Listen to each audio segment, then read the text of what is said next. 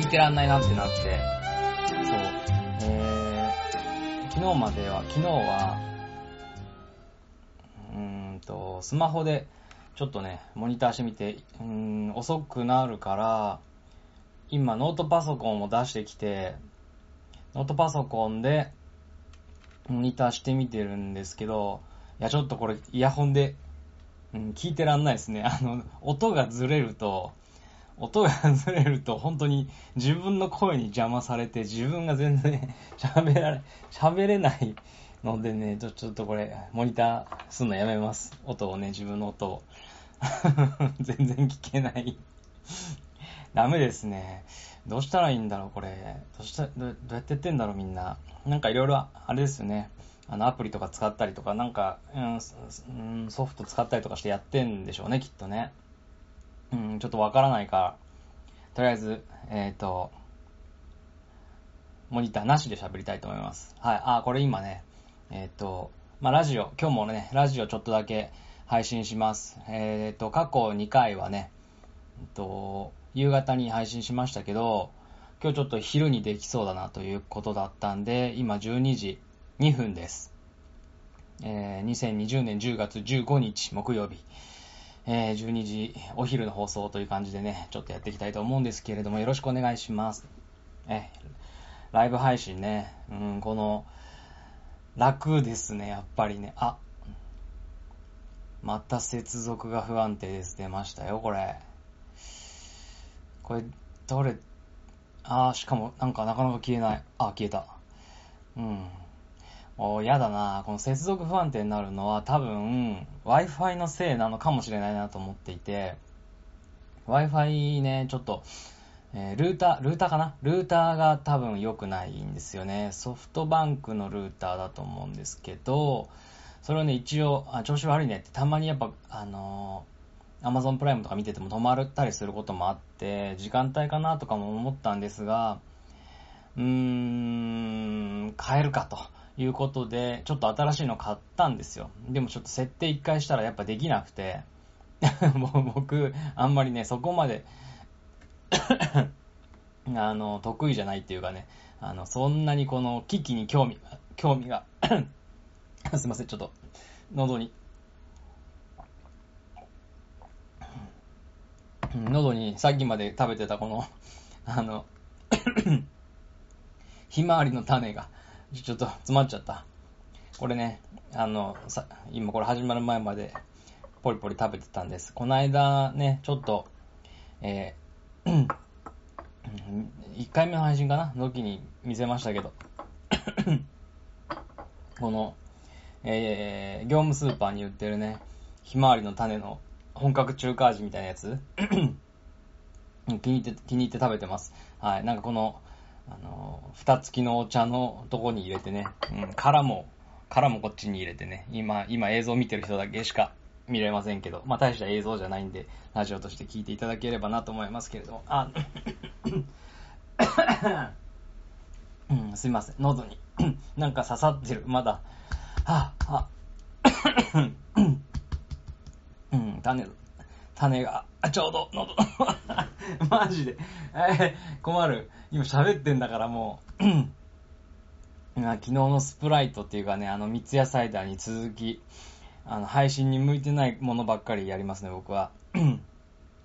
あすみませんね。はい。で、今、今ね、あ、喋ろうとすると ちょっと待ってください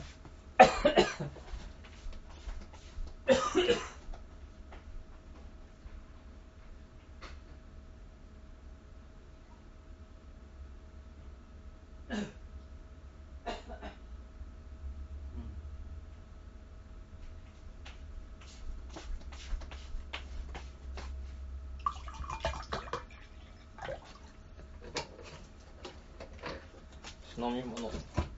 飲み物追加しました。うん。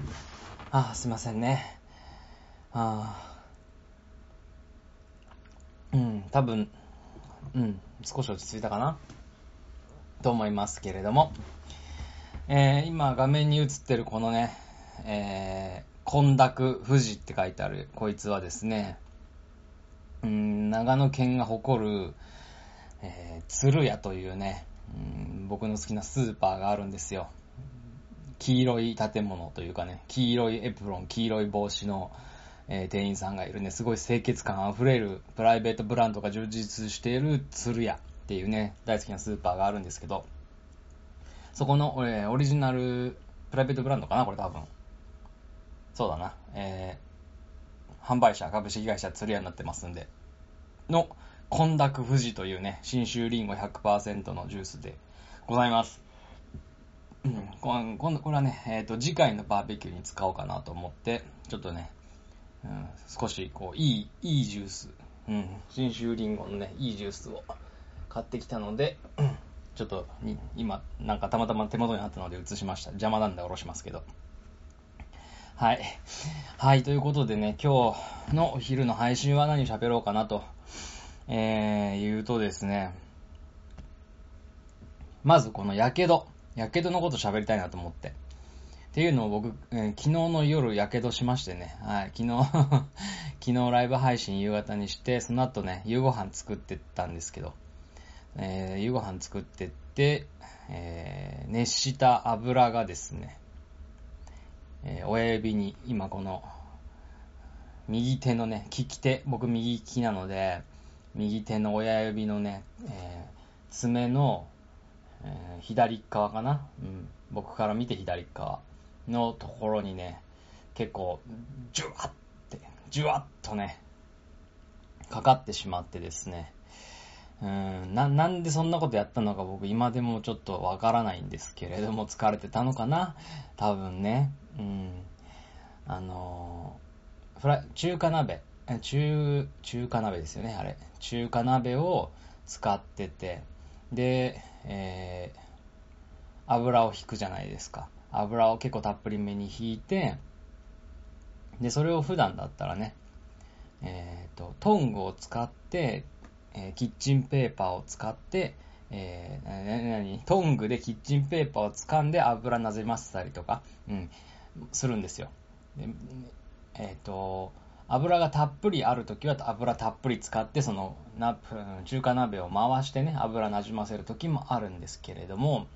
昨日ちょっと少量の油だったので、えー、キッチンペーパーで油を全体に行き渡さ、行き渡らせようと思ってですね、えっ、ー、と、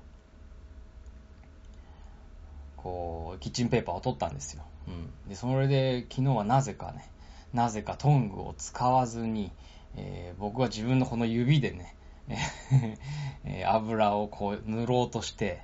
うん、で、えー、油、熱したね、こう熱々の油が溜まってるところに親指のここをジュッてつけてしまって、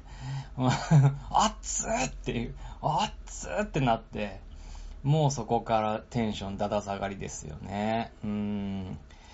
テンションが下がりますね、やけどのちょっと重いやつは。あの、僕結構昔から、えー、飲食店で働くことが多かったというか、うんと、僕が育った地域は観光地で、もう、旅館とかホテルとかそういうのばっかりなんですよ。だからちっちゃい頃から、こう飲食店にお手伝いに行くみたいな宿とかね、えー、調理場に行くっていうのはすごく多かったんですね。うん、だから、やけど自体には結構慣れてる方だなとは思ってはいたんですよ。暑いのとかそんなに気にしないというか、うん、と思ってたんですけれども、うん、けれどもね、やっぱちょっと大きめの、えー、やけどとなると、やっぱテンションが下がるんですよね。痛いですよね。うん、ちょっとのやけどぐらいだったら、なんかもうほっとくぐらいな感じなんですよ、僕、正直。うん、で、ほっといて、えー、治った後にそこにほくろができるっていうね、なぜか僕の体質なんですけど、この、見えます今、左手の、えー、ここの、なんだ、親指の付け根ぐらいにちっちゃいほくろがあるんですけど、まあこれラジオで聞いてる方はね、見えないかもしれないですけど、今 YouTube で見てくれる方は、えー、確認できるかな。このカメラめちゃくちゃ低性能ですけれども、多分確認できてると思います。うん、画質荒いけどね。ここのやつは、昔大阪に住んでた時に、えっ、ー、と、パスタ屋で働いてて、で、えっ、ー、と、何かの器具、熱々の、なんか、あ、えっ、ー、と、パスタのザルをこう切るやつかな。切るやつを取ろうとしたら、その、フックみたいに、うん、なんだろう、こう、フック、な、これ説明難しいな。テボってあるじゃないですか。テボわかる？テボっていう、あの、ラーメンとかをチャッチャってやるやつ。うん、チャッチャってやる、こう、深型のザルみたいなやつ。あいつを、えっ、ー、と、あいつをパスタで切るやつがあったんですよ。うん。で、それをね、それがなんかこ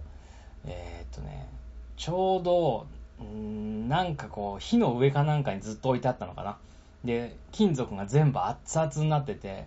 でそれを取った時に、なんか僕のここのね、あの、付け根のところにどっかの部分が当たって、ジュッってなったんですよ。ここに、えー、ラインみたいな、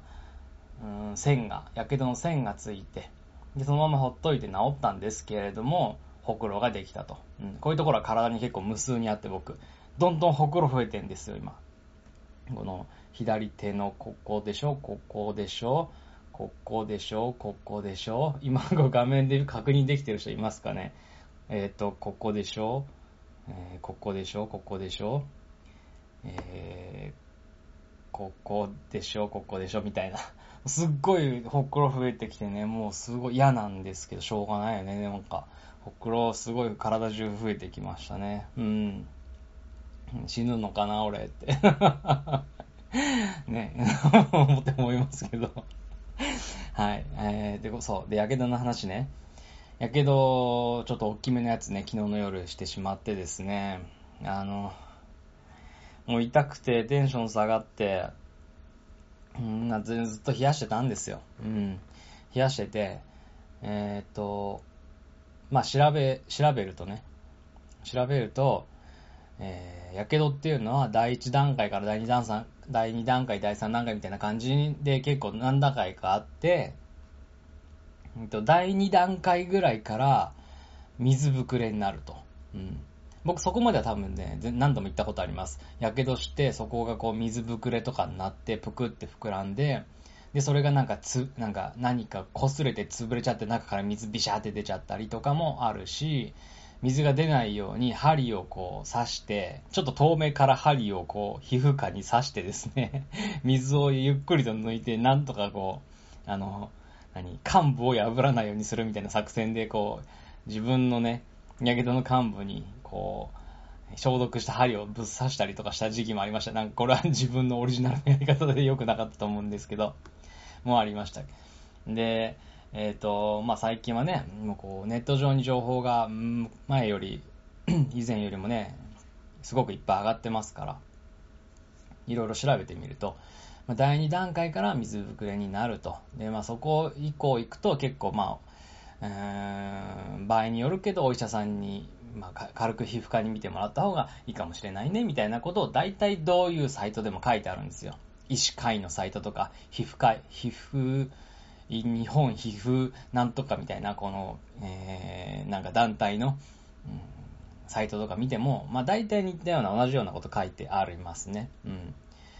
ん。で、まあその中で迷信とかももちろんあるじゃないですか。皆さんどうやって火傷の時対処してますかね？っていう話をね、ちょっと最初したいんですよ。えっ、ー、と、僕は結果で言うと、冷やしました。うん。冷やして、暑いから、暑いし痛いから、暑いしっていうか痛いですね。うん、もう、油にジュってやった直後からもう痛みが結構強くて、えっ、ー、と、すぐね、流水にジャーってやったんだけど、でも、まあ、全然痛みが引かない。もう流水から離した途端に痛い痛いってなるから、えっ、ー、と、ご飯、その後ご飯とか食べながらもね、利き手だから右手あんまり使えなくて、左手でなんかこう不器用にご飯食べながら、なんかアイスのみたいな氷を置いて、えー、そこにこう親指を、ね、やけどの幹部をペトってつけながら、うん、そこから離すと一瞬で2秒ぐらいでも痛い痛い痛い痛い、熱い熱い熱いってなってくるから、もうずっとね、えー、つけながら過ごしてたんですよ。で、痛い、もういつまで経っても痛いからだんだんなんかこうテンションも下がってくるし、気分もなんか 良くないみたいな感じで過ごしてたんですけれども、あのー、まあ、寝れなくてね、やっぱりね、痛くてね、すぐは寝れなくて。昨日火傷したのが多分6時ぐらい、夕方の6時ぐらいなんですけど、うーん、僕はその後ずっと冷やし続けたんですよ。で、寝れないから、なんか、眠たい、気持ちは眠たいんだけれども、今ここにね、座ってるこのパソコンデスクみたいな、まあ、この DIY で自分で作ったやつですけど、に座って、えー、YouTube とかね、えー、Amazon プライムとかなんか見ながらね、ラジオ聞いたりとかいろいろしながら過ごしてたんですよ。紛らわすためにね。うん。で、紛らわすためにねお、お酒ちょっと飲んでみたりとか、なんか、お香を炊いてみたりとか、いろいろ やけどの痛みを紛らわすためにやってみ、やったりしてたんですけど、そう。結果、うんとね、うん、大体ね、6時間ぐらい僕冷やし続けたんですよね。うん。したら、だんだんこう痛みが引いてきた。うん。引いてきた。で、えー、さらにもう2時間ぐらい冷やしたかな。で、まあ、ほぼ痛くないと。氷から離してもなんか痛みがほぼないっていう状態になったんで、寝れるかなと思って寝ました。うん。でもこれね、いろんな経過を、いろんなパターン試してるんですよ、僕。やけどいっぱいしてるから。あの、ちょっとのやけどだったら、ほっといたら、最初は暑いけど、ほっといたらすぐ、なんかそのうち慣れて、なんかこう、痛くなくなりますよね。いや、むしろ氷につけてた方が、なんかその後も痛いみたいな 感覚もありました。そう。うん、痛みがぶり返すじゃないけど、ほっといた方が、これ誰かに言われたんですね。昔バイトしてたところの、なんか、お兄ちゃんみたいな人に、あの、ちょっとぐらいのやけどだったら俺ほっとくよ、みたいな。うん。氷につけるとなんか余計ずっと痛いからさ、みたいなことを言ってたのを聞いて、で、その後に俺もなんか対処できない時があって、あ、確かに、確かになんかほっといたらすぐ痛くなくなったな、みたいな時もあったんですよ。うん。だからこ、でもこれって信憑性もわからないじゃないですか。あと、聞いたことあったのは、これ昔ね、なんか友達のおばちゃんかな、友達、同級生のお母さんかなんかな、うん、指令のおばちゃんが、こう結構言ってたんですけど、やけどっていうのはね、8時間燃え続けるのよって。うん、8時間燃え続けるから、8時間冷やし続けなきゃいけないの、みたいなことを結構自信満々に言ってらっしゃって。そう。で、えー、それをね、私はね、お医者さんに行って、お医者さんにもそうやって言ったのって。うん。あの、娘がね、えー、そう、僕の同級生にはお姉ちゃんがいて、そのお姉ちゃんが火傷した時に、その、ね、病院に連れてって、で、その時に先生に私言ったのって。火傷っていうのは8時間燃え続けるから、とりあえず8時間冷やし続けてから来ました、みたいな感じで私言ったのって。そしたら、あの、何々さんよくご存知ですね、みたいな感じで褒められたのよって。私って言われたって。どやって、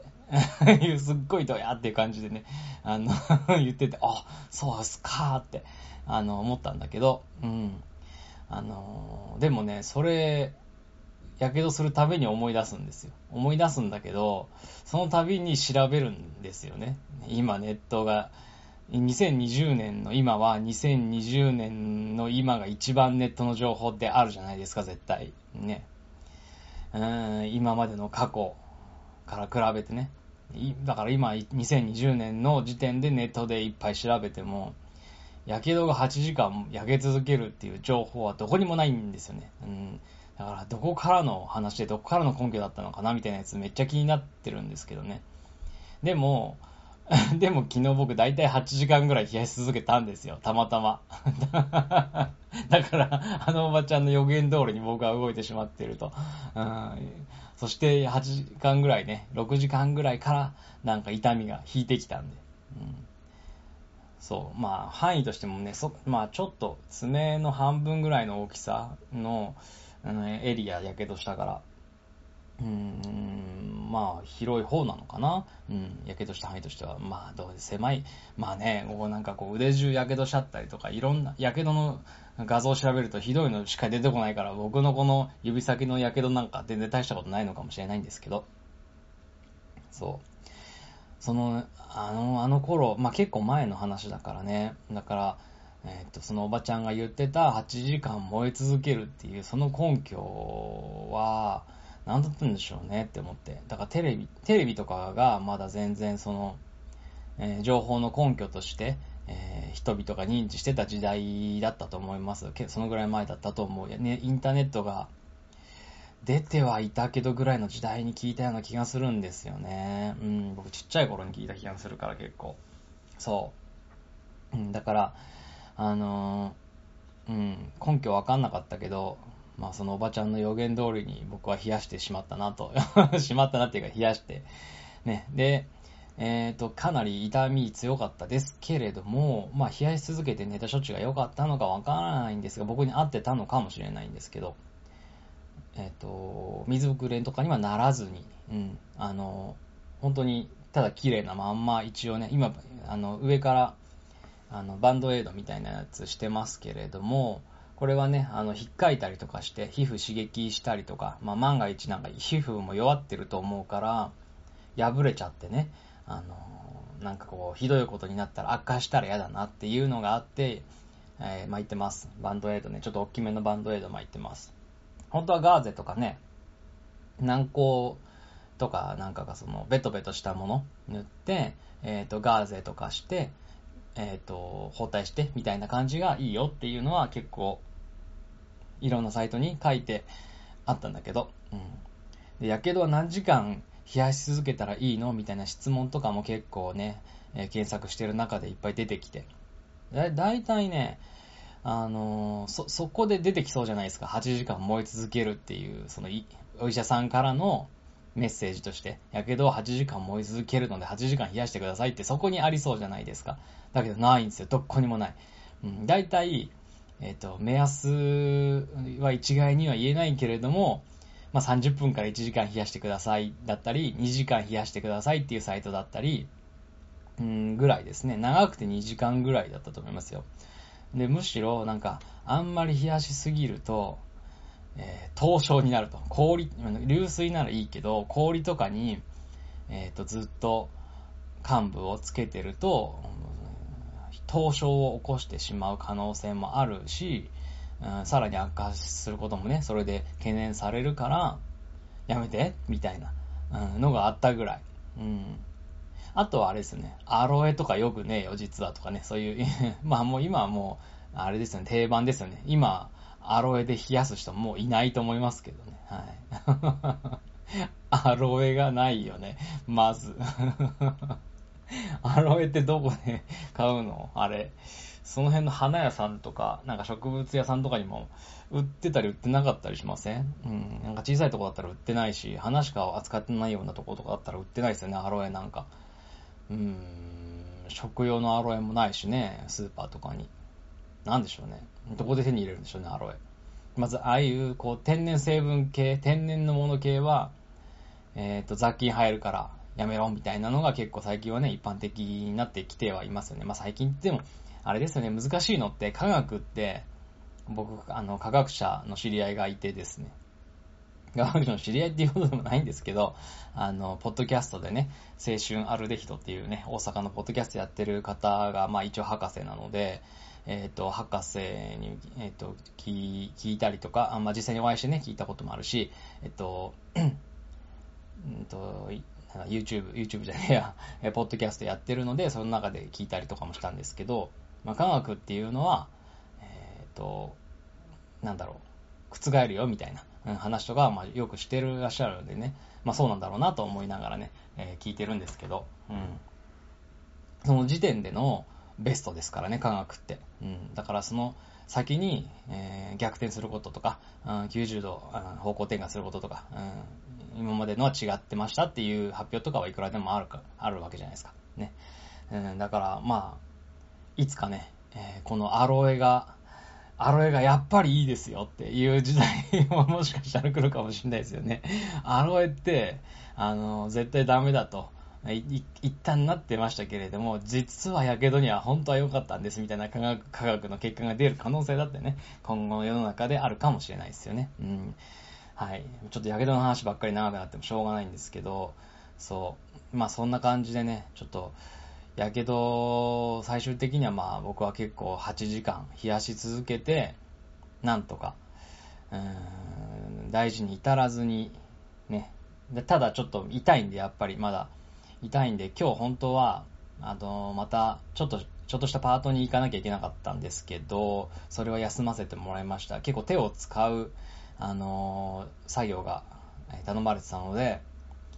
ここね、右手のここってすごい使うんですよ、実は。親手って実は甲側も結構使うんですよね。あの手のひら側じゃなくて甲の方も結構使う。何かに、えー、手を突っ込んで取り出すとか、そういう時とかもこの辺ってすごい、あの、手の甲のあたりってすごく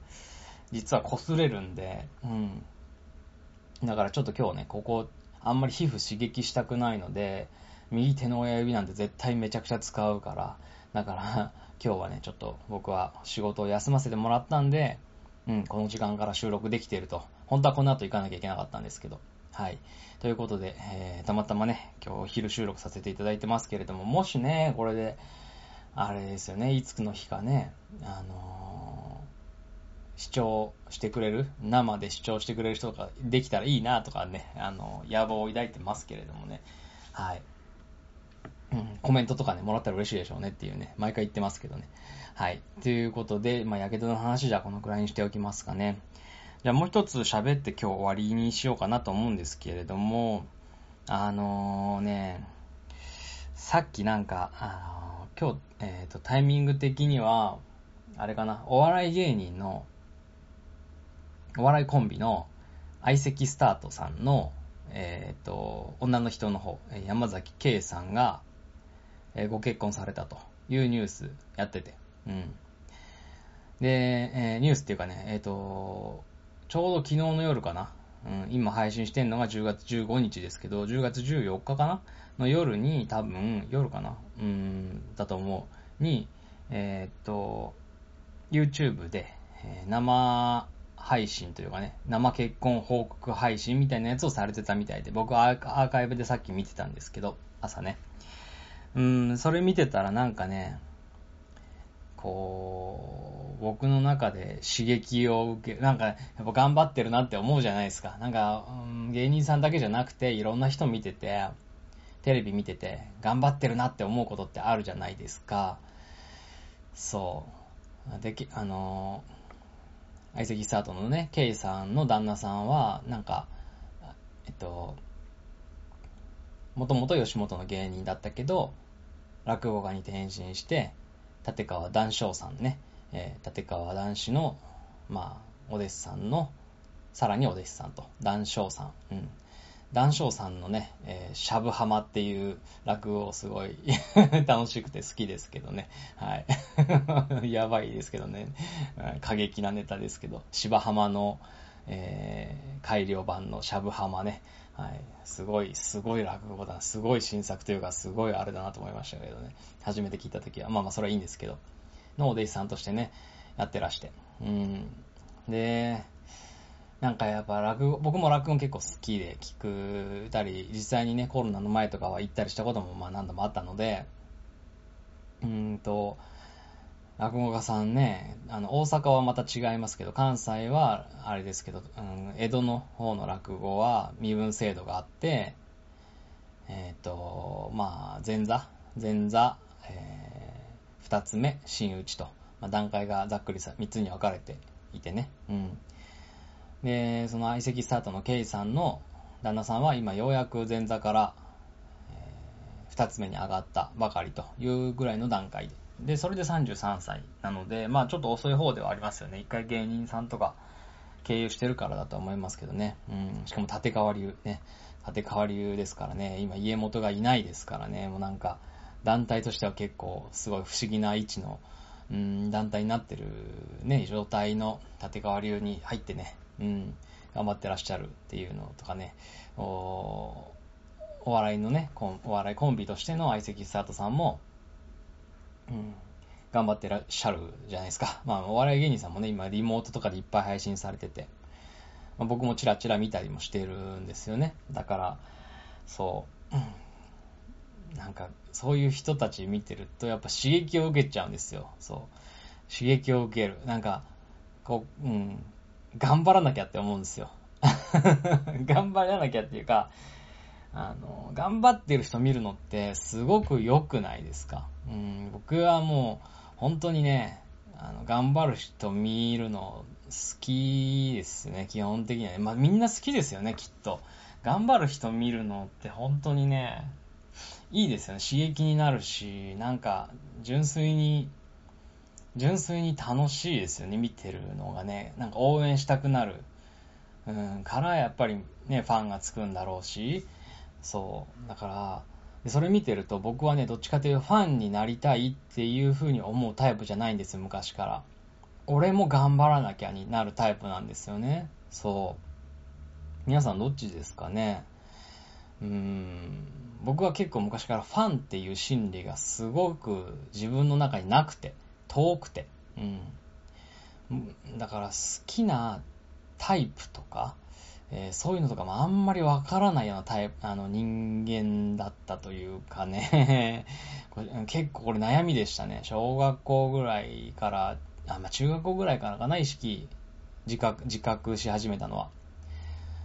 よくね、タイプの芸能人って誰？とかって言われたりしますけど、僕結構わからなかったんですよね。みんなそれぞれ素敵に見えたし な、なんて言うんだろうあ。こだわりがないっていうかね、愛が薄いというかね、なんて言うんだろうな。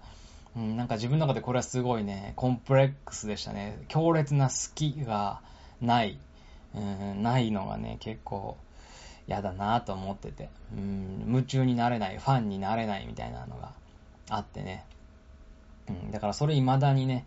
うん、薄めな方かなとは思ってるんですけど、その代わり、その代わりと言ってはなんですけれども、自分もやらなきゃ、何か自分がしたい、何か、うーんと、頑張りたい、みたいな欲が結構僕は強い方でしたね、昔から。うん。うん、で、今も実はある。あるんだけれども、あるんだけど、やっぱり、え、っと、こんなことは本当に一生言いたくなかったですけれども、なんか、体がついていかない。ああ、言っちゃったよ。まあ、言ってますけどね、もうさ、もう、障害を持ってからね、26歳。時かな、自衛隊に、自衛隊、自衛隊だって、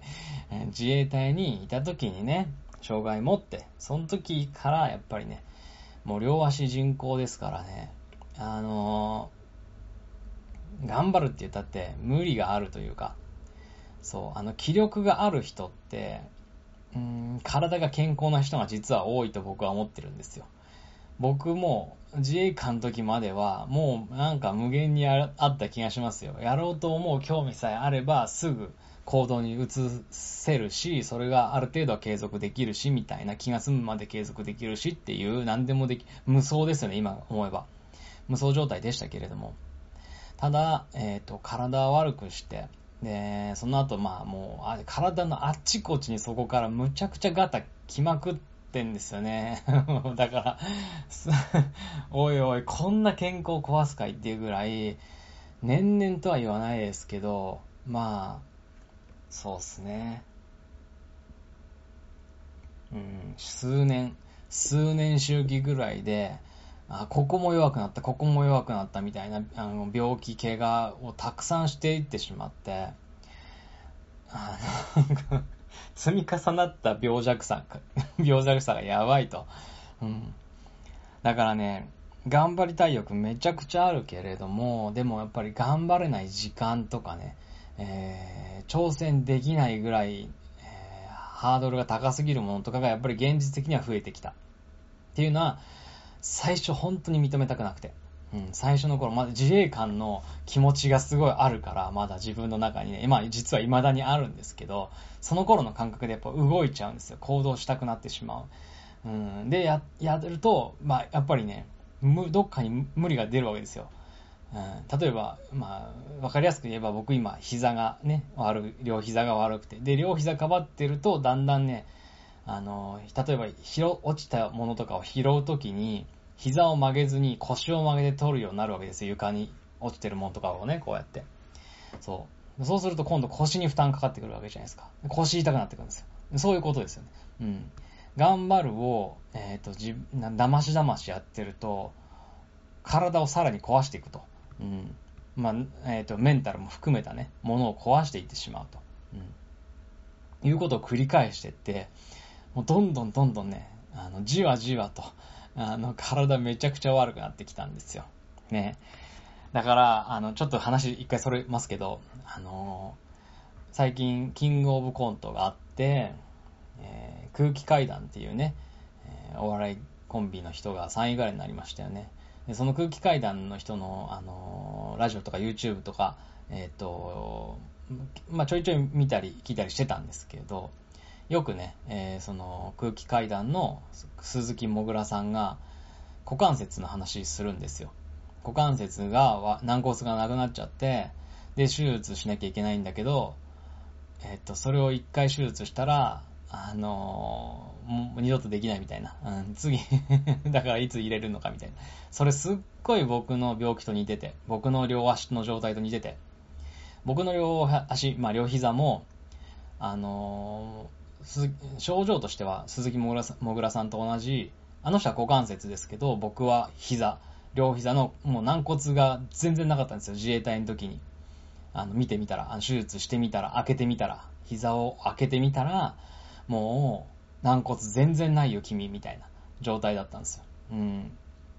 骨と骨が、直に、みたいな。よくあの、なんか、整形外科の病院とかにある、あの、おじいさんとおばあさんが、あの、膝の軟骨なくなっちゃって、骨と骨がガシってぶつかってて、いたたみたいななんか、イラスト屋さんみたいな絵で なんか描かれてるポスターとか、うん、ああいう状態ですよね、うん。僕はそれ両足だったんで、もう片方でかばうことすらできないみたいな状態。で、この痛み？この痛みね、だからちょっと僕わかるんですよ。わかるって言ったら変だけど、また股関節とは違うと思うけれども、鈴木もぐらさんがね、もうちょっと歩くのとか、あのちょっと歩くのとかも変な歩き方になっちゃうとか、もうしんどいっていう気持ちは、むちゃくちゃわかります。痛みの種類としては多分似てるだろうから。うん、場所は違うけどね、軟骨なくなった痛み。これ共有できる人って結構少ないから、若い人でね、しかも。若い人で少ないですよ。だって鈴木もぐらさんも多分33ぐらいでしょ。うん、僕もそのぐらいですから。あの、そのぐらいで、えっ、ー、と、てか最年少って言われたんですから、あの、えっ、ー、と、僕も30入った、えっ、ー、とね、20代、26のその時に、自衛隊で1回手術して、で、えー、その時にもう、軟骨なくて、えっ、と、で、2回目の手術は30歳ぐらいかな、でやったんですけど、うん。うん、僕の場合はね、あの、やり直し多分できないとは言われてないんで、ただ、え途中で、途中でね、えー、もう一回手術はしなきゃいけない。えー、っとね、な、なんか部品取り替えがあるんですよ、僕の両膝のやつは。うーんとね、なんだろう、半月板みたいなやつの代わりみたいな、お皿みたいなやつをもうちょっと切ってポンって入れるみたいな、えー、のを多分ね、10年後、15年後とかにやらなきゃいけないよみたいな感じで言われてました。うん。だからそこは経過観察ね、毎年チェックに行ってるんで、それ見ながらね、また、えっ、ー、と、お医者さんが GO を出した時に手術はしなきゃいけないという感じですかね。うん。そう。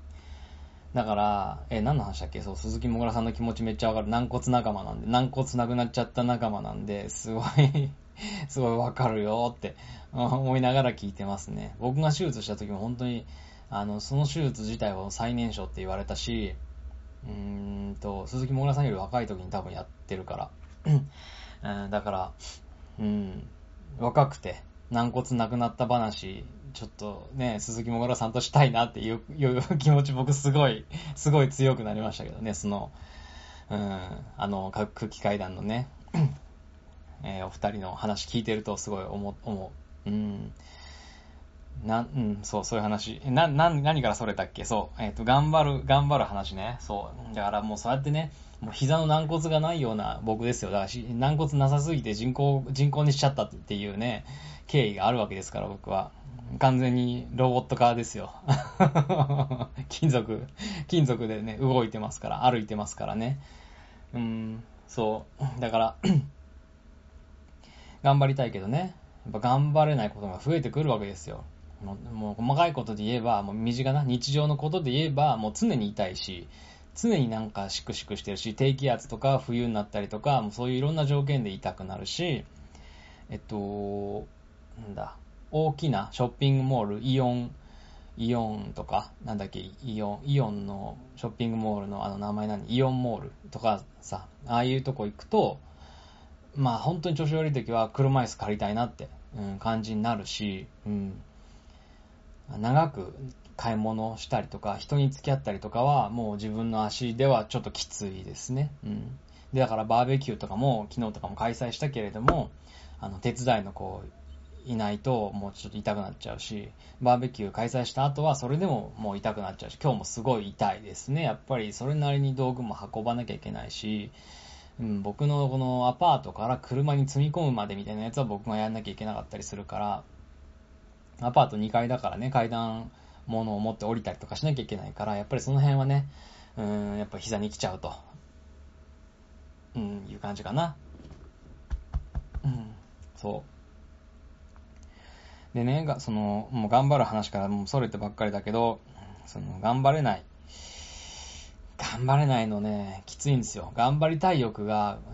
やっぱこう、ささっきの言ったみたいにね、頑張ってる人を見ると、うん、頑張ってる人を見たりすると刺激になって、よし、俺も頑張りたいってすごい情熱出るじゃないですか。ね。で、それで継続するかどうかっていうのはやっぱりね、僕は体力が必要だなっていうのをすごい実感してます。障害持ってから。僕今やる気が出てるから、えっ、ー、と、こうやってね、突発的に収録できてますけど、うん、これ終わった後ぐったりしてる可能性とか全然あるんですよ。そのぐらい弱くなっちゃってる。今こう気合入って、えー、エンジンをかけ、かけてるとかかかってるから、気力でやってるところもあるんですよね、多分。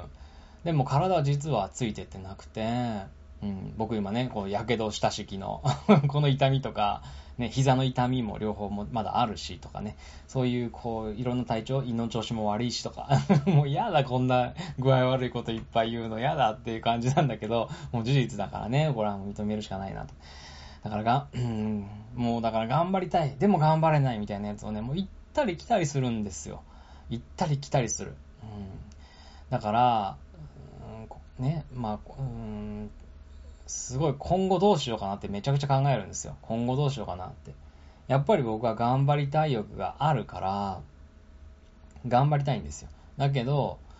えっ、ー、と、長く挑戦できること、腰を据えて、例えば、うん、ちょっとね、わかんないけど、今から例えば俺がね、あの、お笑い芸人になるっつって、えー、NSC 入り出すとするじゃないですか、急に、なんか 主婦でうん。それって、まかなりきついんですよね、あの、頑張らなきゃいけない。例えばね、えー、こんなこと具体的に考えてどうすんだっていう話ですけど、じゃあ漫才をしますってなった時に、漫才ってカメラの、あ、えっ、ー、と、マイクの前に立たなきゃいけないじゃないですか。うん。で、この立ってる時間も、ずっと立ってらんないし、僕っていうところとか、うん、もう、もう、想像できる えっと、できないことが多すぎるわけですよね。何をやろうとしても、どんな挑戦しようとしても。うん。もちろん僕今までこの障害を持ってから結構挑戦自分なりにはしてきたつもりなんですよ。例えば、まあ、えっ、ー、と、これ言ったっけ？言ってないですね。アーチェリー。アーチェリーっていう、スポーツがあって、まあ、障害者スポーツみたいなものに挑戦しようって思って、まあ、最初は車椅子テニスやってみたりとか、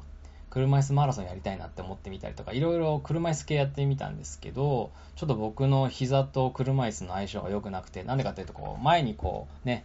体重をかけて踏ん張る、踏ん張るというか、押し込む、タイヤを回して、こう、両手で押し込む仕草ってわかりますよね。あれってすごい膝に負担かかるんですよ。あの、足を前に置いてるから。膝に力がかかっちゃう。だから、すぐ痛くなっちゃうんですよね。うん、だからそういう、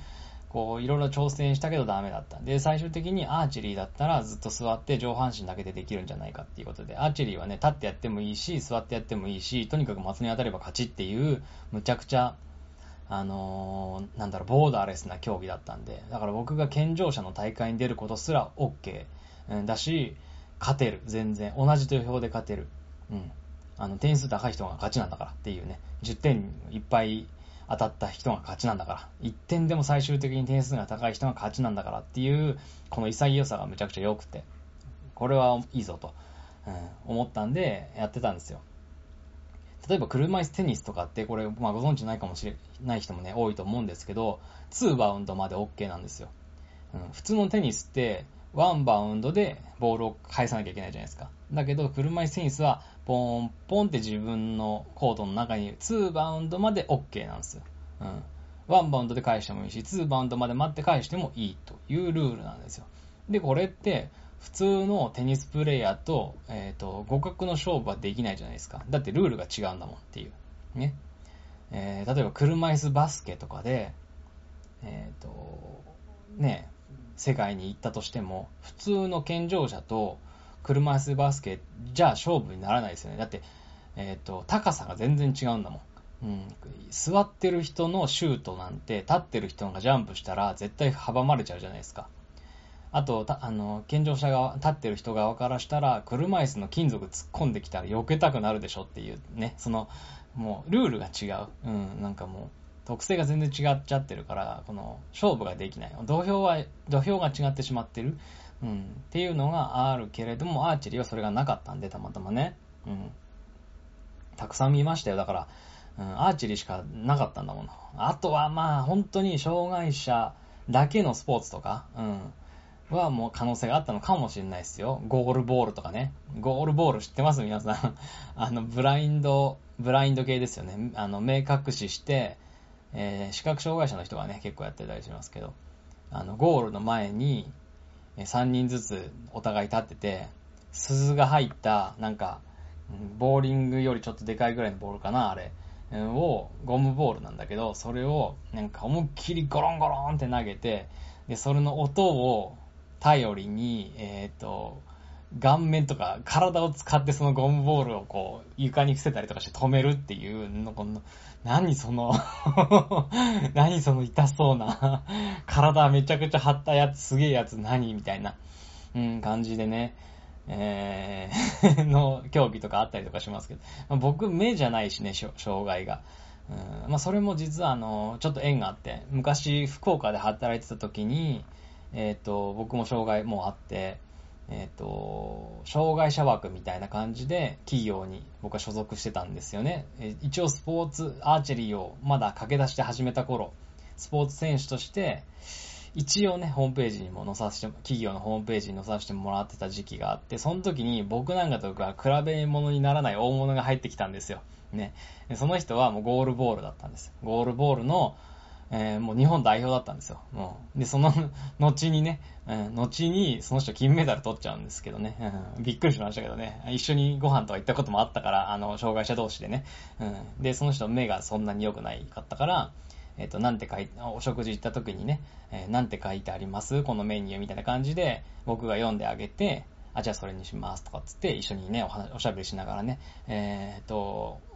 会社のランチタイムでね、あの、お付き合いした、お付き合いしたっていうかね、ご一緒させていただいた時とかもあった人だったんで、もう、ニュースでね、金メダル見た時めちゃくちゃ喜びましたけどね、あーすげー飲んで、よかったって思いましたけどね、はい。まあ僕はね、そこの所属してた会社でね、えっ、ー、と、ちょっと、あの、すっげえ病気になっちゃって 追い出されるようにやめなきゃいけなくなっちゃったっていうね、苦い思い出もあったから、まあね、えー一緒に苦い思い出も思い出し思い出しちゃったりしましたけどね。はい。まあまあ、そんな感じで、えー またそれたぞ。話それるな、俺。下手なんですよね。一応だからね、あさいあもうここ2日間、過去2日間、昨日、おとといの、あの、生配信でね、もう話がまとまんねえから、まあいいんですけど、雑談っぽいラジオ、生ライブ、生、えライブ配信だから、うん、雑談っぽく話そうと思って。あの、耳だけフリーな時のための主婦ラジオのカテゴリーに一応入れるけれども、生のやつはそのテーマをちゃんと持って、しっかりとまとめて話さないという感じ、だらだら喋るっていう時間とかも決めないで、適当に、うん、話すこと終わったら終わり、みたいな感じにしようかなと思ってるんで、まあこんな感じのね、雑談っぽい日々の、えー、僕のね、ことを聞いていただければ嬉しいな、みたいな感じなんですけど、そう、あ、じゃあここで最後繋げますよ。頑張る話に。そう、このね、日々のこと喋るとか言ってますけどね。僕はそんなのって興味ないと思うんですよ。一階の主婦で障害持ってる人がね、えー、家でどう過ごしてるのかなんていうね、しかも男性のね、うん、ね、うん、ことなんか興味ないと思うんですよ。特に過去の話なんて、さっき僕ね、アーチェリーで、まあ、選手やってて、選手やってたんですよ。選手やってて、えっ、ー、と、なんだ、うんと、パラリンピック目指してたけど、でちょっと、えっ、ー、と、ルールに、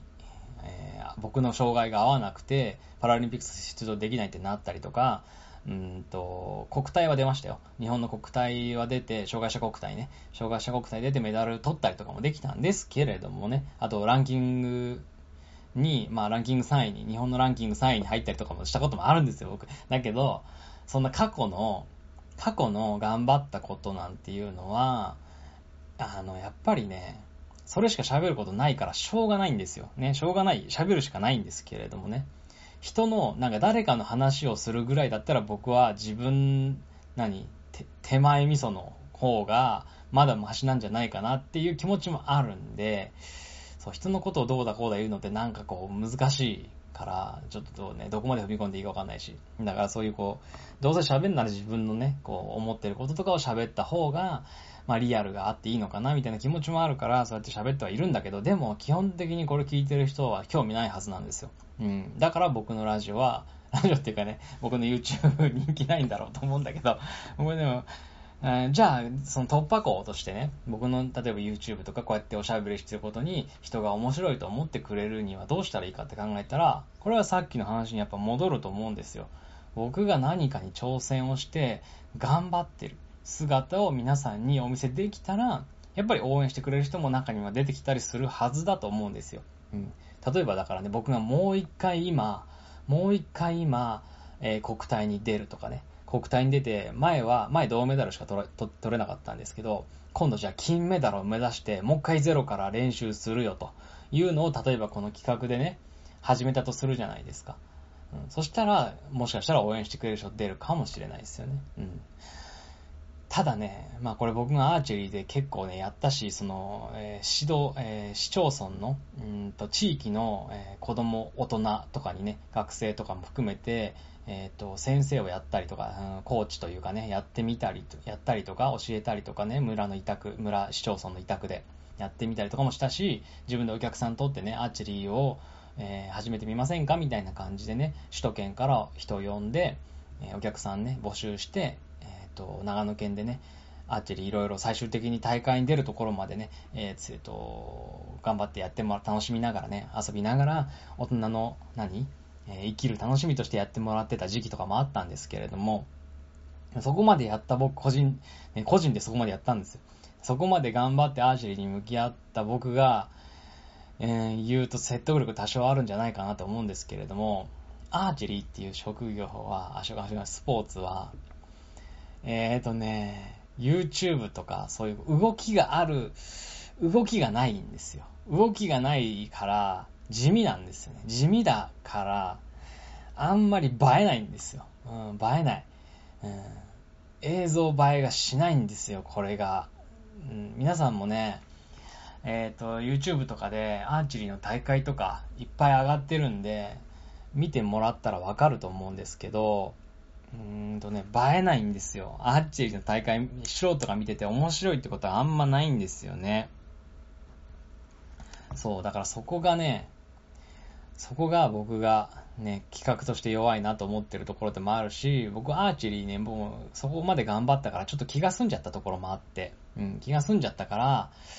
もう、いいかな、みたいなもう、もう、アーチェリー頑張る、その、なんだろう、気持ちがもう僕に残ってないな、みたいなところもああるんで、多分やらないかもしれないなって思いますね。ももしこれね、あのー、アーカイブとかにこの、何、音声、映像残って、むちゃくちゃ見たいよっていう人がね、あのー、たくさんいたら、もう考えちゃうかもしれないですけど、まあ、でもかなり可能性は薄いですね。もうね、え、ー、と、妻と結婚して、奈良県にも半分拠点移したぐらいから一切やめてます。はい、アーチェリーも何年もやってないですね。はい、離れちゃってますけれどもね。だから、でも、でもそういうね、アーチェリーじゃなくてもいいから、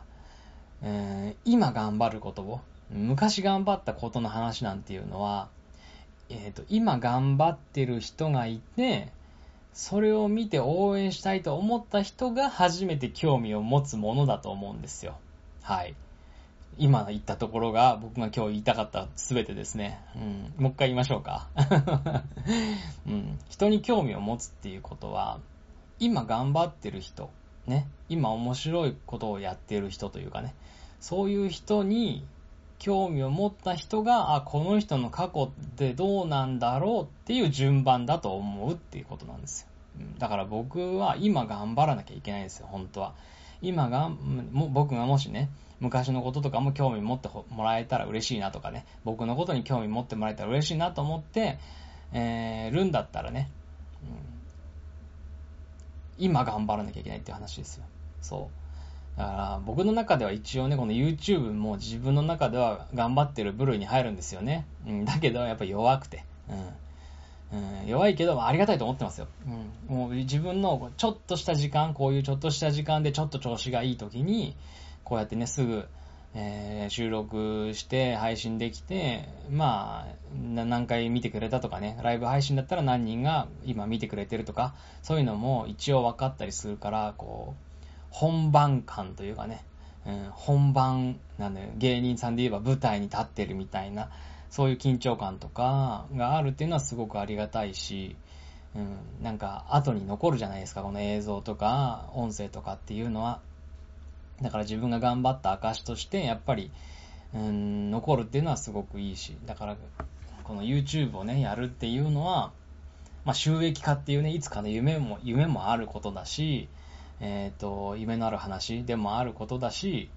まあ、自分のスキルも上がるし、えー、挑戦ができるっていうね、環境はありがたいなとは思うんですけれども、えっ、ー、と、もっとやりたい、本当はね。本当はもっと頑張りたいっていう話なんですよ。頑張れないのに、硬い、体弱くて、頑張れないのに、やっぱり、ふと元気な時は、いつもね、元気がなかったり、体調子悪かったりするから頑張れないけれども、あの、あ、頑張りたいっていうね、心身ともに急に乗る時があるんですよ。で、それ持続しないのは分かってるけれども、うん、なんかやりたいと、うん、今も思ってます。ちょうど今ね、この10月15日、さっきね、えっ、ー、と、うんと、相席スタートのね、ケイさんの結婚のね、えー、記事を見て、YouTube、YouTube を見て、今ね、なんかちょっと刺激を受けて、えー、こうやって、ああ、みんな頑張ってんな、俺も頑張りたいな、みたいなタイミングで今喋ってるっていうね、ことなんですけど。だから、これね、皆さんも、ちょっと、皆さんに考えてもらうのも変か。僕が決めなきゃいけないんでしょうけどね。この YouTube の中で企画として何か僕が頑張れることないかなって、うん、ちょっと思いますね。うん、思う。何かこう、僕が頑張る姿を、障害者が、ね、体弱い障害を持った、ね、あの、人がね、男の人がですよ。ね。うーん、妻、妻をサポートする、この主婦というね、仕事、珍しい仕事をしながら、まあこれも僕の中で挑戦なんだけど、主婦っていうのも挑戦なんですけどね、をやりながら、何かに挑戦をするっていうのって、うーん、良さそうじゃないですか。うん、見たいじゃないですか。うん、わかんないけど、マラソンに挑戦するとか、いや、できないけど、絶対 走れないんです。走れないんでね、僕ね、一歩も。うん、だから、そういう何かこう挑戦することがあってもいいのかな。YouTube だと挑戦、みんなやってるからね、挑戦感やっぱ薄いけど、なんでしょうね、車椅子で日本一周するとかわかんないけど、いや、それは無理だろうな。うん、体が弱いからな。そう、だから何かね、そういうのもね、探したいなっていつも思ってるっていう話なんですよ。ああ、だから本当にね、頑張る頑張れないを行ったり来たりするの辛いですよね。辛い。いっそのこと僕の中から、あの、頑張れないが、あなくなってくれるか。もしくは頑張れるがなくな、頑張りたいがなくなってくれたらいいな、みたいな思う時もありますよ。ちょっとね、凹んでる時なんかは。俺が頑張りたいって思うから、なんかこう、えー、ギャップで苦しんじゃうんじゃないの？みたいな。やっぱり頑張れないじゃんって言って、シューンってなっちゃう。うん、のが辛いんじゃないのみたいな。もういっそのことだから、もう、もう頑張りたいなんて思わなきゃいいのにみたいなぐらいに思う時すらありますよ。眠れない夜ですよ、本当にね。そう、そういう時もありますよね。飲めないお酒を飲みますよ、そういう時は。しょうがないからね。そしてまたつ、あの、でもね、そうやって、そういう風にね、こう、ちょっとなんか眠りづらい夜とかを過ごしても、次の日に朝ね、妻に納豆ご飯とかを作ってたら、あの、なんか元気になってくるんで、もう本当に妻には感謝してますね。僕にこの主婦という役割を今与えてくれてる妻にはね、すごい感謝してくれるんですよ。あの、妻は本当に仕事には行けるけど、僕はね、体悪くて仕事をちょっとフルタイムとかでできないんで、ややったりしたこともあったんですけど、やっぱすぐ体壊しちゃってできなくて。でも妻は、もう家のこと大っ嫌いなんですよ。家、あの、家事とか、その家のことをきれいにしたりとか、整理整頓したりとか、なんかこう、いろんな手続き系、うん、お金の管理とか、もうそういうの本当に妻苦手なんですよね。だから、もうそういうの一切合切を僕が引き受けることで、もう本当にありがたと、ありがたいと、うん、本当に助かるっていう風に言ってくれるし、うん、実際に本当にこれ、このエピソード言ったら怒られるから言わないようなエピソード今思い浮かんじゃいましたけど、ね、妻の名誉のために。うん、だから妻本当に苦手なんですよ。うん、本当に苦手で。お金の管理とかも。うん、何度も言うけど。だから、それがね、僕は今役に立ててるって実感があるわけですよ。ね。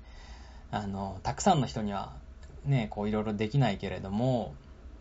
えー、妻の役に立ってるかな。この主婦で主婦のコッタとしてね、えー、主婦として妻の役に立ってるっていう、この毎日の実感のおかげでね。だから僕料理すごい頑張ってますよ。妻、好みとかね、好き嫌いがはっきりしてるんで、妻が、あの、本当に美味しいと思うものを作るっていうことにすごく、あのー、気持ちを入れてます。うん。あのー、やっぱり言ってくれるんですよ。優しいんで。美味しい時は美味しいってちゃんと言ってくれる。ただし、まずい時は残す。ね。はっきりした人なんですよ。はっきりした人だから、妻が。だから、あのー、嘘じゃないと。うん、本当に美味しい時は本当に減るの早いし、本当に美味しくない時は全然箸が進まなくて、携帯とかいじり出しちゃうから、そういう素直な人なんで、あの、もう本当にわかりやすく、美味しかったら、あ、美味しいんだなってわかるんで、こっちも作っうん、料理出しててね。だからやっぱこう頑張れるというかね、うん、張り合いがあるから、頑張ってね、美味しいもの出して、ね、あのー、なんだ、部屋も綺麗にして、えー、日々ね、こう、ただ朝仕事に行くだけでいいというね、出勤していくだけでいいみたいな状態を、あ、他のことな、家のこととかも何にも考えなくて済むみたいな状態を、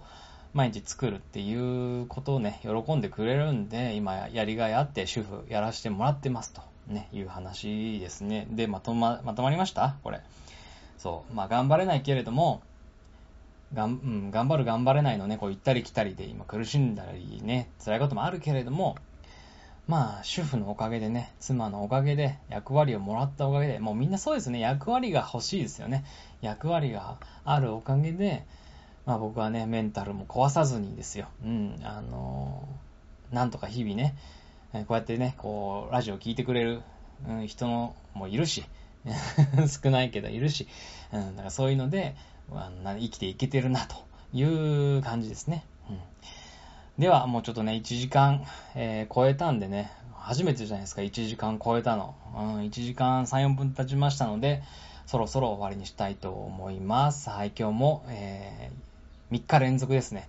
うん、もうこれで明日はさすがにないと思いますね。もう3日連続でライブ配信やっちゃったんで、うん、結構僕の中ではこれはよく持った方だなと思いますけれどもね。またでもライブ配信をやりたいですね。あと、うん、昨日も言ったけど、もう編集しなきゃいけない溜まってる映像が いくつもあるんで、ラジオもあの溜まってるのあるし、そっちを先にね、えー、作業しなきゃいけないんですけれどもね、はい、今日もちょっとね、ライブ配信しちゃいました。はい。ということで、えー、今日もありがとうございました。